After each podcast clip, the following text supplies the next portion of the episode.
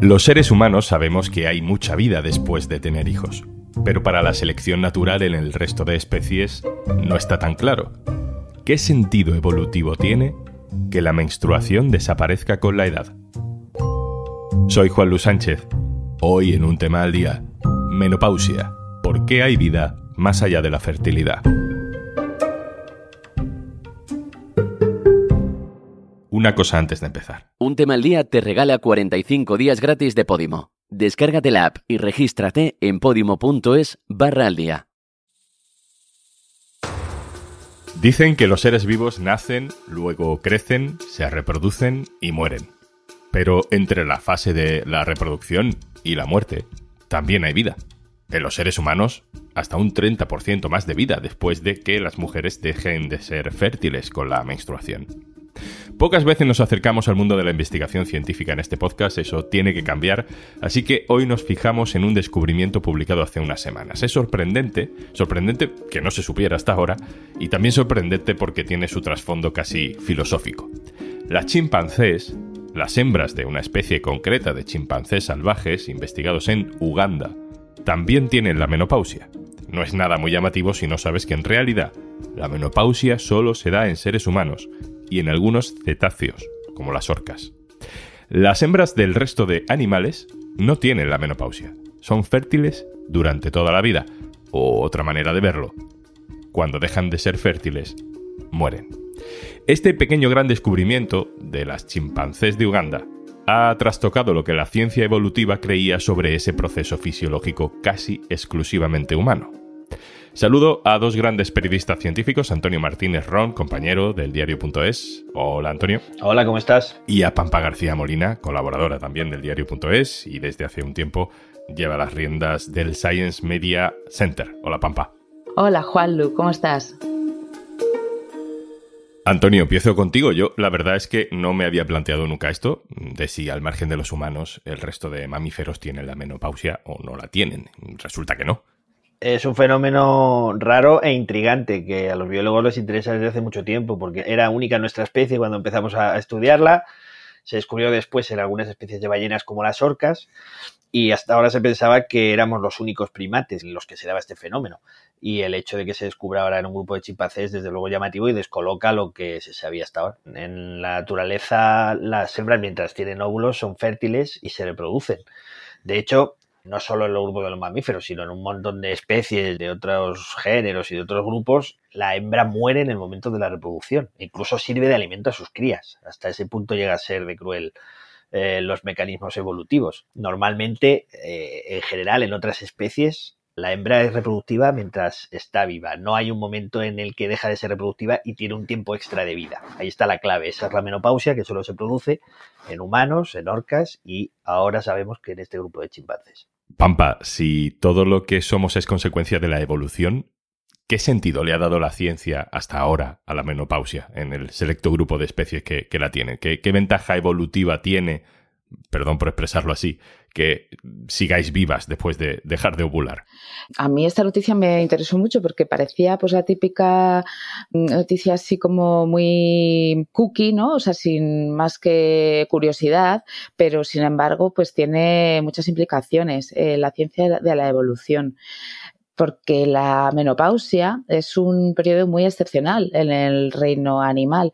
¿Y por qué es esto? Pues porque según la teoría de la evolución, los rasgos que resultan adaptativos pues son aquellos que nos ayudan a sobrevivir y que tienen más probabilidad de pasar a la generación siguiente. Es una idea que parece muy simple, pero bueno, pues funciona así. Si tú te adaptas bien a tu entorno, lo cual no significa que hagas nada concreto para adaptarte, sino que tienes unos genes, unas mutaciones genéticas que funcionan bien frente a la presión ambiental que te ha tocado vivir, pues entonces seguramente pues es como vas a sobrevivir, te va a dar tiempo a reproducirte y a hacer que tus genes continúen en este mundo, ¿no? Entonces, bueno, pues aquellos genes que prolongan la probabilidad de perpetuarse, pues son más ventajosos desde el punto de vista evolutivo, esa es la idea, ¿no?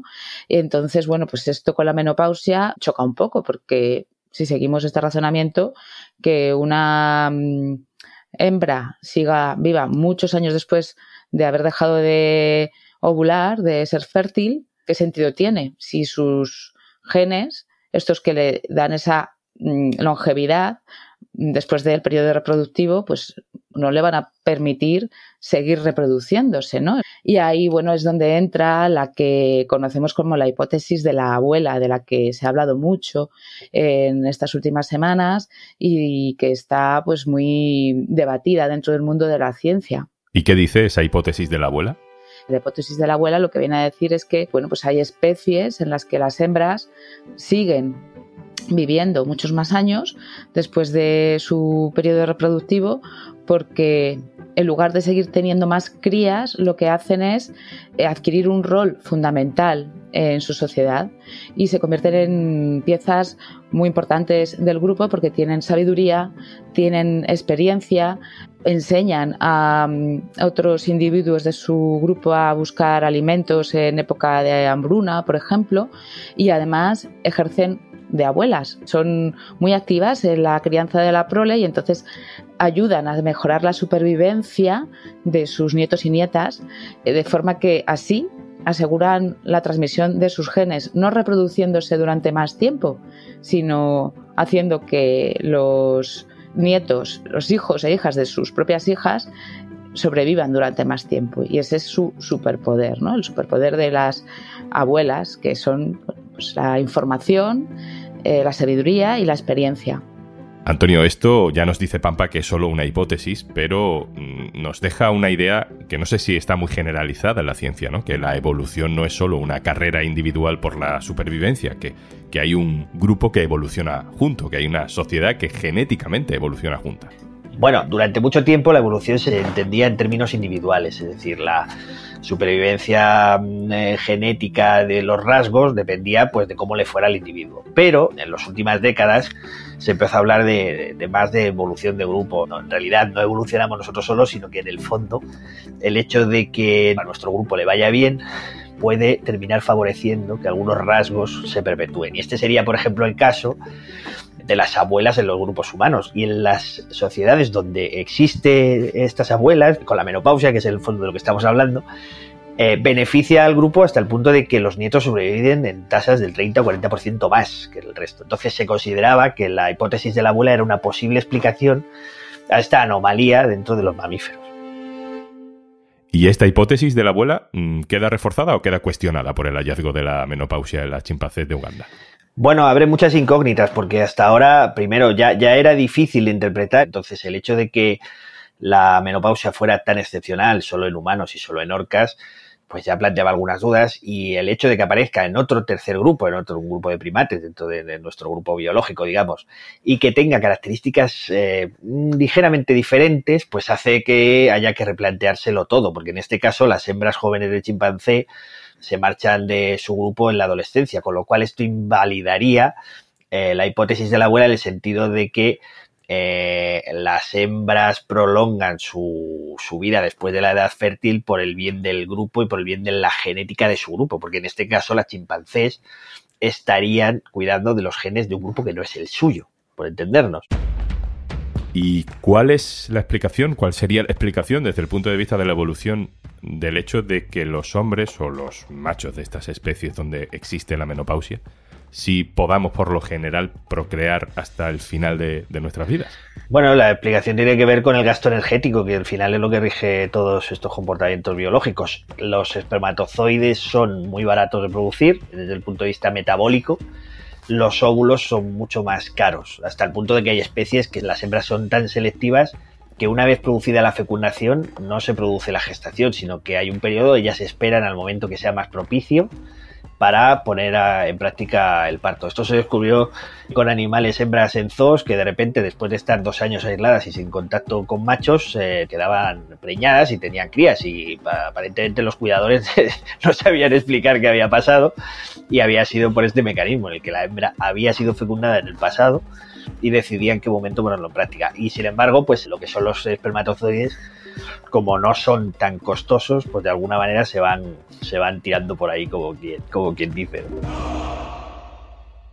Pampa, a mí me sorprende mm, que sepamos tan poco sobre la menopausia de, incluso otros animales, siendo algo tan cotidiano para nuestra especie. No sé si aquí hay algo de ese sesgo machista que, algunas veces hemos comentado en la investigación científica, eh, o en todo caso mm, una óptica evolutiva muy clásica.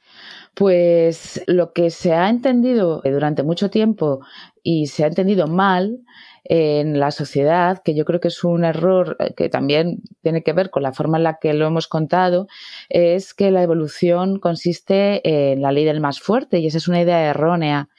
Eh, la evolución consiste en, en, adaptarte, en adaptarte bien a las condiciones que te han tocado vivir, a las presiones ambientales, a la presión selectiva no tiene tanto que ver con la ley del más fuerte. Se han encontrado muchos casos de huesos de fósiles de individuos que evidentemente tenían enfermedades que les hacían sufrir mucho y que sin embargo han sobrevivido a edades pues bastante avanzadas, ¿no? Entre especies de homínidos. Bueno, pues si han sobrevivido ha sido gracias a los cuidados. Entonces, bueno, a mí mm, esta parte de la paleontología me parece preciosa, ¿no? O sea, cómo hemos revertido el discurso eh, inicial, mal entendido muchas veces, para señalar pues, la importancia de los cuidados en la vida en comunidad, en sociedades complejas, como es la sociedad humana en la que, bueno, pues eh, esta sabiduría, esta información de las personas mayores, estos cuidados, son herramientas de adaptación muy poderosas y además son también lo que nos han hecho ser lo que hoy somos mm, como especie y esto además está pues avalado por la biología podríamos tener la intuición ¿no? de que las personas mayores nos cuidan, nos ayudan, son importantes en nuestro mundo, en nuestras sociedades, pero esto va más allá de esa intuición. Esto va de que, bueno, pues la biología lo corrobora, ¿no? La contribución que hacen nuestros mayores al éxito de nuestra especie es fundamental. Y sin embargo, la menopausia, el climaterio, mm, son conceptos y periodos de la vida que están muy poco estudiados, incluso en nuestra propia especie. Está muy poco estudiado y estudios como este de las chimpancés son importantes para mm, llamar la atención, ¿no? Se necesitan más estudios sobre la menopausia en todas las especies y también en humanas. Hace poco, de hecho, en el mes de septiembre, se publicaba una revisión en la revista Cell, que es una revista científica muy importante, prestigiosa, que después de décadas había recogido todas esas investigaciones y Mm, las había analizado en su conjunto. Entonces, eh, este equipo de investigación, pues lo que hicieron fue subrayar la necesidad urgente de realizar más estudios sobre la menopausia en mujeres y además que fueran estudios a nivel internacional para que los resultados se puedan aplicar a todos los países porque muchas veces los estudios están muy centrados solamente en los países enriquecidos. En el artículo se resumía pues la escasa evidencia disponible sobre la biología de la menopausia en la especie humana sobre las consecuencias que esto tiene para las mujeres de todo el mundo y mm, destacaba específicamente la falta de estudios en ámbitos relacionados con las opciones terapéuticas en este periodo de la vida. Además, pues expertos a los que consultamos nos decían que mm, hay un problema importante de falta de formación del personal médico y sanitario y particularmente de los especialistas en ginecología y endocrinología y esto pues es grave, ¿no? Nos contaba que los especialistas durante su formación tocan muy de pasada todos los temas relacionados con la menopausia y que después, claro, pues al no tener una formación sólida al respecto, esto se traducía en un impacto muy negativo en la atención clínica que se da a las pacientes cuando llegan a consulta y cuando necesitan ese tipo de ayuda. Pampa García Molina, muchas gracias. Gracias a vosotros. Antonio Martínez Ron, compañero, muchas gracias. Un placer. Y antes de marcharnos... A los amantes de la radio nunca nos ha convencido eso de que una imagen vale más que mil palabras. Pero en algunos casos, el vídeo en el podcast funciona muy bien. El Olimpo de las Diosas con Judith irá Violeta en Lo Tienes Crudo o el maravilloso viaje en furgoneta con Dulceida y Alba Paul. Y estos son solo algunos de los podcasts que también puedes ver en Podimo. Disfruta de 45 días gratis y de un tema al día sin publicidad en podimo.es barra al día. Esto es un tema al día, el podcast del diario.es. Si te gusta lo que hacemos, necesitamos tu apoyo. Hazte socio, hazte socia del diario.es en el diario.es barra socio. El podcast lo producen Carmen Ibáñez, Marcos García Santonja e Izaskun Pérez. El montaje es de Pedro Nogales. Yo soy Juan Luis Sánchez. Mañana, otro tema.